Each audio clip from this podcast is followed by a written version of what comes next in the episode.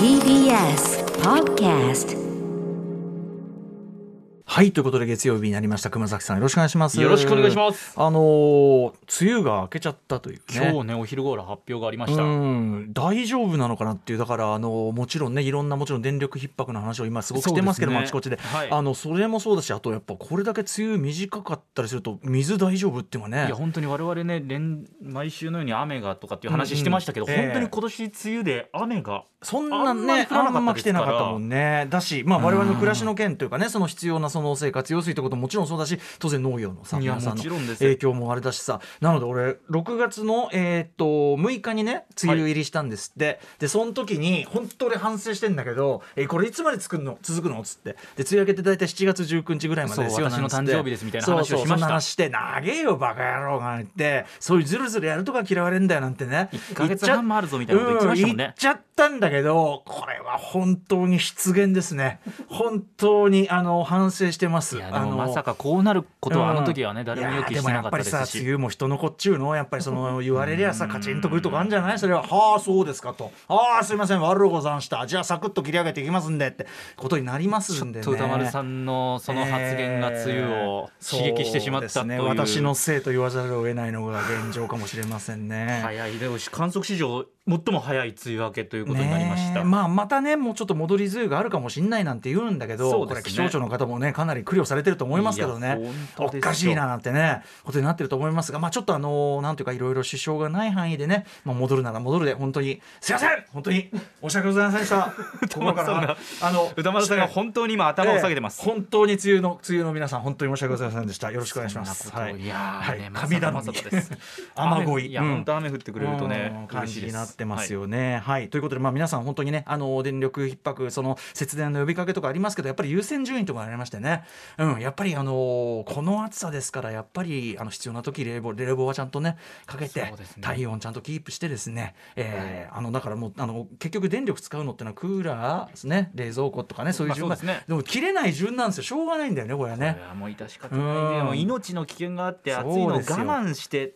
辛いとかっていうのはねちょっとそうですね。だからまあクーラー切れない。冷蔵庫当然切れない、順繰りにやっていくとなるとねこう優先順位すいません、はい。決してラジオというのは高い方じゃないかもしれませんけども。だラジオはわずかですか？らこんなのね多分ね。消費電力的には、ね。もう他にいるから。他に切るべきやつはいるから。うん。みたいなことで。だからできるところから節電をっていう本当うにん。ラジオ以外でねお願いしたいところで。このラジオ情報がありますから。そうですね。大事な情報をお伝えしますんでね。ね、私のこの番組あ3時間で大事な情報しか言ってないですもんね。あの俺がと富山にライブしに行って行った話とかね。大事な情報がありますんで。大事すぎて聞き逃すわけにはいきません。あすいません。なんか逆になんか逆に 逆にすごい攻撃されてる気持ちを煽ってしまいましたけど。こ逆にひ逆に被害者気分を煽ってしまい自分で煽ってしまいました。言って言ってから後悔しましたけど。やめましょう。まあでも梅雨,、はい。梅雨の悪口言った私が悪いということで。いやいや。はい、えー戻ってきてください。そして皆さんお体にお気をつけながら聞いてくださいということで始めましょう。アフターシックスジャンクション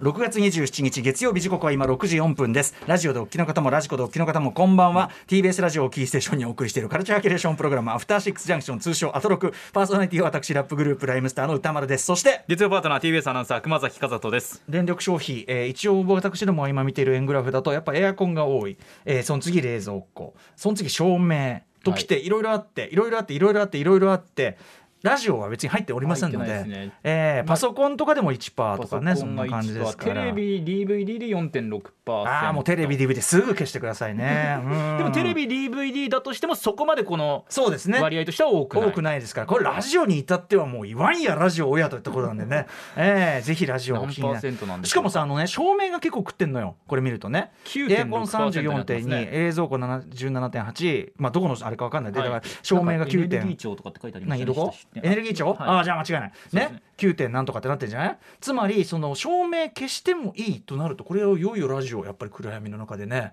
ラジオを聞いていただいて。そうですね。えーあとこれ腹立たしいのは待機電力っていうの結構あるんだね。待機電力うん6%今時6%これはどうにもなんない。待機はしなきゃいけないからな、給油お湯もどうにもなんないもんな。温水便座うん。0.5%その他の11点なんとかっていうのがこれはね。その他の11.2%のうちのどれぐらいかがまあでも何パーセントかラジオに入ってるんでしょうか、0.5以上ではありえないじゃんこの一番さ、まあ、0.5までは個別表記されてますから。うん。なので皆さんご安心ください。ラジオ、はい。えー節電にはそれほど影響ございませんので。ねはい。ああの何度も言いますが別にエアコンとか冷蔵庫そういうのは切っちゃダメなんでね当たり前ですそうですけどね。ねだからエはい。アコンもだからつけたり切ったりを繰り返すよりも10分20分の外出だったらつけっぱなしにしておいた方が節電にはなりますよみたいなこともありますのでつけてたとしてもそのつけ方によってうん状況は変わりますので。あんまり温度上げないで済むようなね、うん。だからちょっとねあの電力的にちょっとそれどういうあれか分かんないけど僕ここのところは除湿器をしてたじゃないですか、はい。除湿器やるとそんなに温度下げなくてもああそうかそういうとかもあったりもするんですけどね。ね。まあ皆さんそれぞれでもあの体調に合ったね皆さんのあのお好みがあると思いますんでね、はい。あのとにかくまあ一つ言えるのはあの我慢しちゃダメというねこの時期ね、うん。はい。あの私もあの母親に念の電話を入れましたんでね。やっぱりあのクーラーつけない世代ってのはいますから。うん。もうそういう時代じゃないんだからっつってね、うん、連絡週末とかね今放送上でもう一回念を押したんですねこれでね、はい。聞いてると思いますいやーつけられる環境だとお母さん分かりました。か時代は違うんですからね、お願いしますよ本当にね。はい、えーそんなこんなでですね、はい。えー週末いろいろあったんですけどそんな暑い中ですね、えー私どもライムスターヒップホップグループライムスター、えーライムスターイズインザハウスというライブハウスツアーを、えー始めておりましてでも、まあまだ2回目なんですよね。2回あの第2回にあたる千葉ロックがちょっとあの体調あのメンバー体調不良により、あの中止延期となりましたのであのこの富山がまあほぼ2回目ぐらいの感じまだ始まったばっかりなんですが、えー富山いっぱいリスナーの方も来ていただいたみたいでメールあのたくさんいただいております。あの全て拝読しておりますが、えーちょっとサクッとこちらを紹介させてください。はいラジオネームカインド・オブ・デザイアさんからいただきました。土曜のクラブマイロのライムスター・イン・ザ・ハウス行きました。ありがとうございます。初めてのライブスターのライムスターのライブ。それもヒップホップのライブも初めて。とにかく最高でした。前から2番目の歌丸師匠側の立ち位置でスミノフをはい。バイブス棒代わりに振ってしまいました、まああのんなんていうかなお酒も出しているところだったりしてるんだね、バイブス棒ってのは私のこのグッズでね、はい。あの色と音が出るね、えー光が出る、まあ、あの要するにコロナ禍のコロナ禍でこういいバイブスをライブに加えてくれるグッズとして、えー試験的に販売しておりますバイブス棒です、そしてお三方のみんなよく生き残ってきたとの言葉に今の境遇かっこ調理師だったけどコロナで廃業し今は工場の派遣社員でなんとか食いつないでいます。そういった状況もあって心に刺さりましたと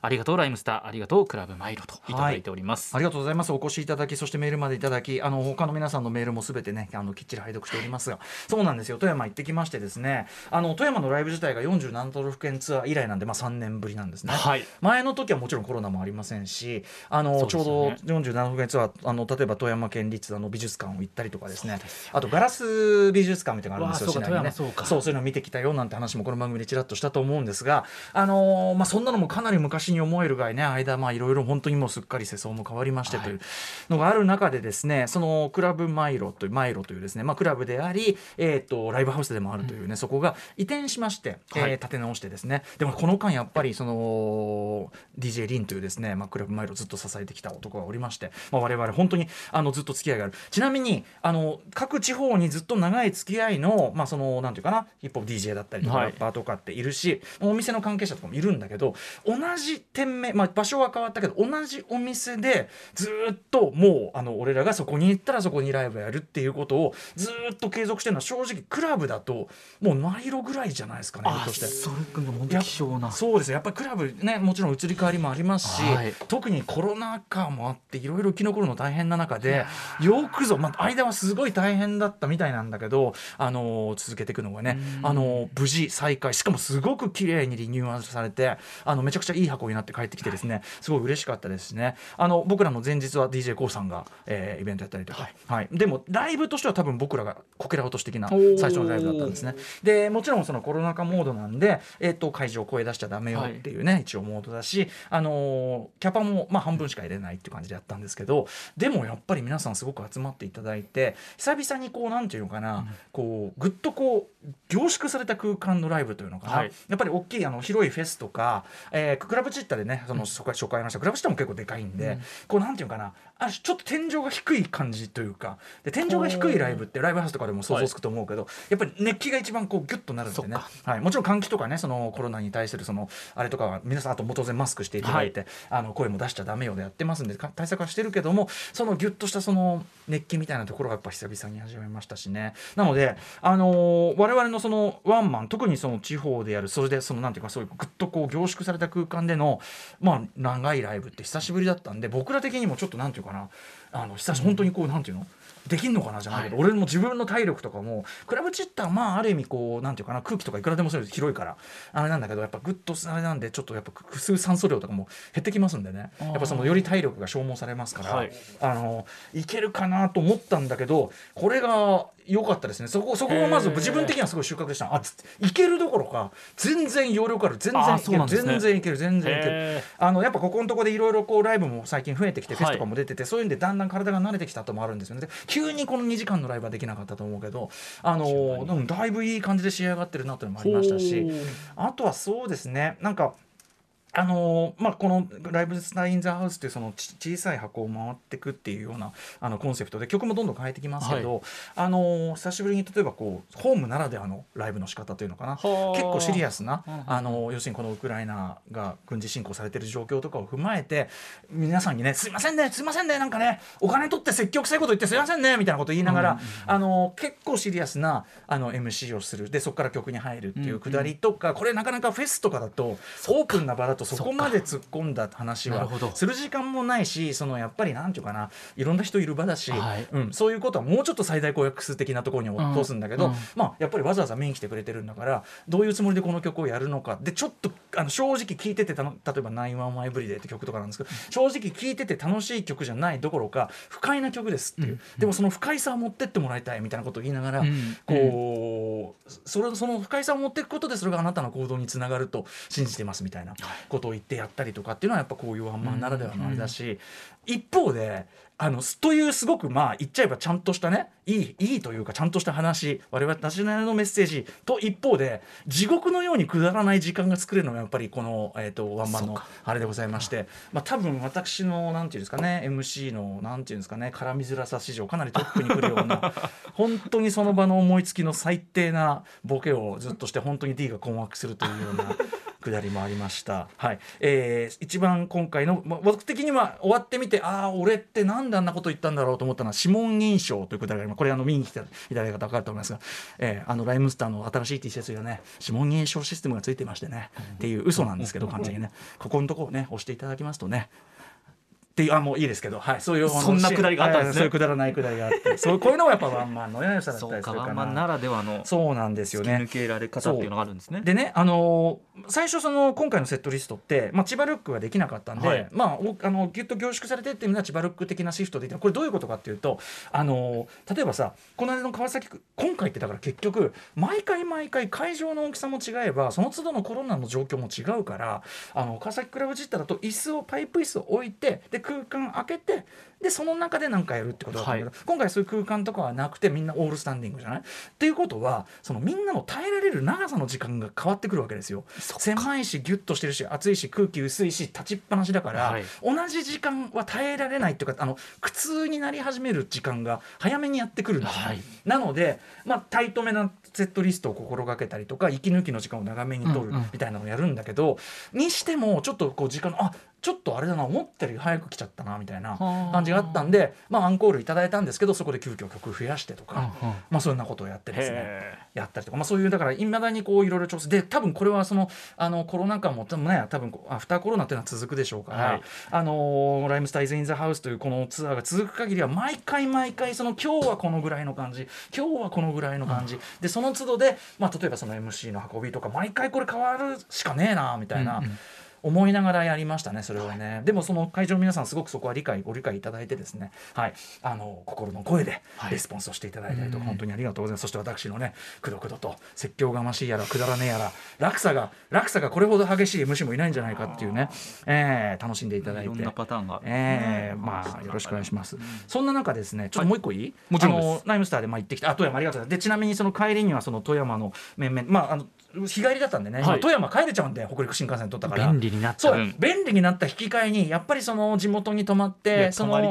連中と一緒にこうね、話するなんていう時間が短くなっちゃうってなんだけど、まあ、せめてじゃあ帰り際になんか飯でも食ってこうかなっつってこうやって駅の周りでその駅のところに、まあ、居酒屋さんがあってですね、はい。でそこのあの道沿いにねこうでせり出てる席があってそこなら空いてますよってこれいやそっちの方がいいですよあいいですね。表いいですね。表だから当然そのねあのいろいろ対策的にもいい感じだと思いますし、まあ、そこでちょっと短短い時間だったけど、えーそのリン君とかねあの地元の連中と DJ トールさんとかですね、はい。えーキャレックという DJ ねそのあたりとかですね。あのちょっとだけこう乾杯なんてもできてですね、はい。あの慎み深くですけどね。いやらせていただいて。ね。それはすごい旅情でよかったです。いい思い出できました。また富山必ず行かせていただきますんでよろしくお願いします。はい。あのライムスターイズインザハウスは半永久的に続くので普通に2週目ありますんで富山よろしくお願いします、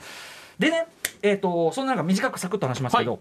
えっと、翌日の、まあ、昨日日曜日ですね、えっと、国際フォーラム有楽町というかなあそこの国際フォーラムで、はい。はい。あの松任谷由実さんユーミンの、はい。えっと、ツアーの東京ファイナルがあって、はい。そこに、えっと、ライムスター面々でお邪魔してまいりまして、はい。はい、拝見してまいりました。おもちろんまあもう会場の規模は我々と規模にあの比べ物にならないもうドカーンでっかいところでですね、えーでなおかつやっぱりユーミンさんならではというか多分今日本のアーティストであそこまでツアーセットをガーンと今回はちょっとこうなんていうかな深海の街というアルバムにちなんだツアーなので、えーまあそのなんていうかな深海に沈んでいく、まあ、潜水艦というのかなちょっとスチームバンク風の、えーセットで、でもちろん映像がで後ろにこう LED なのですねバーンとあってしかもただ一面にあるだけじゃなくて上からまた別個に3つ小さいモニターがこう降りてきてそれともリンクしててみたいな、曲とそのダンスとかリンクしててみたいなめちゃめちゃ凝ったそしてまあもちろん超一流そのねバックバンドの皆さんがこう言ってのあのもうめちゃくちゃ完成度が高いショーで、うんうん。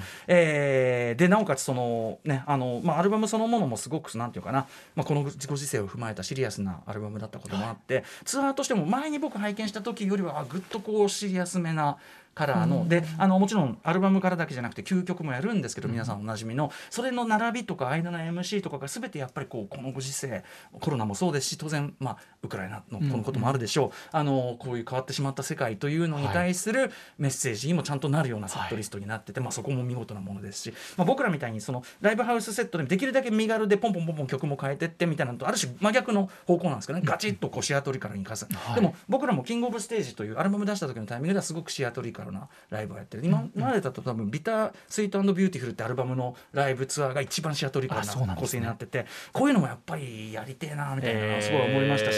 で終わった。でねすごく会場のコロナ対策もすげえ徹底されてて、はい。マスクしてるのはもちろんのこと全員客席もフェイスマスク。しかもちゃんとそのフェイスマスクツアーのあれが入ったあの記念にもなるようなあフェイスマスク全員してやるというのもそうですしなんならこれもすごかったですよ。これいいよね。あのその後の舞台あの舞台じゃない。楽屋に一応挨拶行かせていただいたんですけど、そこでちゃんとあの抗原検査してから。はあ。この徹底ぶりですごいさすが。ででもそれだけ慎重にやってこそこの大掛かりなやつはねやっぱりそのちょっとしたことで中止なんかできないからあのそうですね。この慎重さ絶対に必要だと思うし。まあプロ意識の高さゆえですね、お見事なものだと思いました、そしてあのユーミンさんとも久々にご挨拶おめでとういたしましてですねご挨拶させていただいて。増戸山正隆さんともご挨拶させてこの松任谷夫妻のツーショットはじめごそれぞれはねもちろんはい。お会いしたことあるんですけど、あの初のツーショットを見てあっってね迫力ありすすごい貴重なすごいすごいオーラというか。うん、なんてことを言いながらね、あのでもあれだけのステージをこなしてもでもゆ余裕しゃくしゃくのユーミンさん。でユーミンさんに「いやなんか前拝見したツアーよりちょっとさらにパワーアップしてないですか?」みたいな感じで「すごいんですけど」みたいな「あそうなのよ」ってやっぱねこう力の入れどころがいよいよ分かってきたんだよね。みたいな感じで。いやうん。ーすごいなー、そういうのだってその発言は63すごい公演やってんなだよ。63公演だからはっきり言って俺らあのご50ねアラフィフでなんとかで2時間で飛んで跳ねてすごいとか言ってるけど。いやそれはすごいんですけど。いやでもねとパイセンがいるからそんな。いやもう全然疲れたとか言ってらんないしちょっと思いました。みんなすごすぎる。でも同時にすごくあのステージ上でもですねすごく赤裸々にというのかな真摯にこう,、まあ、こういうコロナ禍でこういろいろあって自分的にもあの思い悩んだと。あのこもうこれでもうキャリアもおしまいかとまで思ったみたいなことまでおっしゃってああそのユーミンさんでさえそうなんだ。皆さん言いますよねそういうね。それぞれの。だからあのそういうのもまあ逆にやっぱ勇気でパイセンがそうでこうなんだったらね。いやまあじゃあもう我々なんてのはもうこれはもうもうこれはもうこういいということで。なんだかわからない。なんだかわからない。ああすみませんユーミンさんもお疲れ様でした。そしてあの富山にお越しの皆さんありがとうございます。まだまだライムスターツアーもあります。そういうことで本日のメニュー紹介いってみましょう。はい、えーこの後すぐはカルチャー界の気になる人物動きを紹介するカルチャートーク。はい、えー、そうです。ソン・ガンホ、カンドンウォン、テドゥナなど、えー、韓国の名優たちを主演にむ、えー出主演に迎えた最新作、ベイビー・ブローカーが先週金曜日6月24日に公開されたということで、是枝裕和監督番組久々の生出演です。そして7時から日替わりでライブや DJ プレイをお送りする音楽コーナー、ライブダイレクト、今夜のアーティストはこちら。はい、えー先週22日水曜日に3年ぶりのオリジナルアルバム「会いたいかす、えー、かなさん堂」をリリースされました夏川りみさん1年3か月ぶり3回目のご登場ですこのまあ梅雨明けねちょっと早すぎて心配であるけど、このて天気感にはぴったりかもしれませんね、はい。あとやっぱ慰霊の日もね記憶に新しいそうですからね。えー夏川りみさんをお迎えしてのライブコーダイレクトコーナーです。そして7時40分頃からは新概念提唱型コーナー先週からスタートしました新企画アピールの行方。アピールが意外な転がり方をした思っても見なかった形で自分に返ってきたというエピソードを紹介しています。そして8時台の特集コーナービヨンドザカルチャーはこちら。今の洋楽シーンがすぐわかる月刊ミュージックコメンタリー6月号 TBS ラジオジェーンス生活を踊る金曜ボイスログの選曲などでもおなじみ音楽ジャーナリスト高橋義明さんによる月一音楽企画。今夜は6月10日にリリースされた BTS の歴史を含む,、えー含む俯瞰するというのかな。アンソロジーアルバム「プルーフ」について洋楽視点で解説してくださいます。そして後半パートではよし君おすすめの新譜も紹介してくれます。こちらも楽しみです。番組では皆様からの感想や質問などお待ちしています。アドレスは歌丸アットマーク TBS.CO.JP 歌丸アットマーク TBS.CO.JP 読まれた方全員に番組ステッカーを差し上げます。SNS も稼働中です。各種フォローよろしくお願いします。それではアフターシックスジャンクション。行ってみよう。After Six Junction. さてさて、えー、とちょっとメールいただいてるんですね。はいラジオネーム劇団ごましおさんです。歌丸さん熊崎さんこんばんは。こんばんは。昨日は阪神競馬場で上半期を締めくくる G1 宝塚記念が開催されました、うん。で結果は去年の5月ですね POG 特集ペーパーオーナーゲーム特集で歌丸さんが指名されました、タイトルホルダーがレコードタイムで2馬身差の完勝、レース内容も超ハイペースの中2番手から抜け出す。とてつもない本当に強かったです、うんうん。まさに王者の風格でした。創生した早く亡くなった父ドゥラメントの意思を継ぐ素晴らしい活躍です、うん。でこれまでの成績から長距離もっと長い距離では最強と考えられていましたが今回の中距離でのレースを見るとまさに現役馬で最強と言っても差し支えない、っぱりね。一つ上のレベルに覚醒した感がある、ね。そうなんですよ。そしてこのうん後です凱旋門賞への再参戦を決定フランスで行われます凱旋門賞への参戦決定。これタイプ的にも書いてあるんですけど、うん。豊富なスタミナの逃げ馬逃げ先行馬というこれまでの凱旋門賞に挑戦した日本の馬とは異なるタイプの馬ですが、うん。血統的にも双方的にもとても欧州向きヨーロッパ向きに思えます、はい。武豊さんが騎乗するドーリュースを応援していますがこのタイトルホルダーも非常に可能性がある馬だと思います。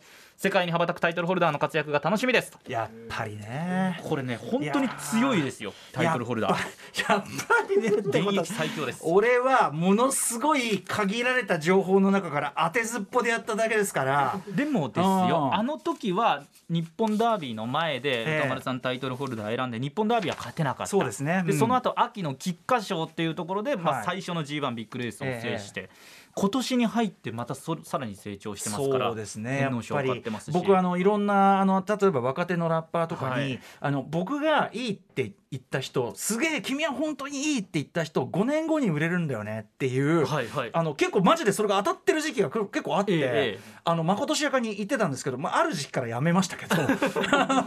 当たんない瞬間も出てきたので。うん。でもあの結構私はそこはねあのありますよ。だから歌丸さん。選んだ中でも多分そのなんかいろんな馬体とかいろんな見てましたけど、ええ。これ成長1年後良くなりそうだなみたいな無意識にそういう感覚があったのかもしれない。そうですね。やっぱ私ななんといってもやっぱこの仕事ねなんでやってるかというとやはりもうケイガンですからね。いや、もう警官中の警官ですよ。バリー・ケーガンと言われてますんでね。バリー・ケーガンがさえ渡っておりますんで、えーまあ、今後ねタイトルホルダー、まあ、今後さらに伸びるんじゃないかと。伸びると私は一切買っていないので えーとビタ一儲かってもいなければ何の得もない。いやチームはしてないんですよだから。チーしてない。でも本当に強いです。昨日の勝ち方は本当に強かったね。お疲れ様でした。さすが俺。After Six Junction.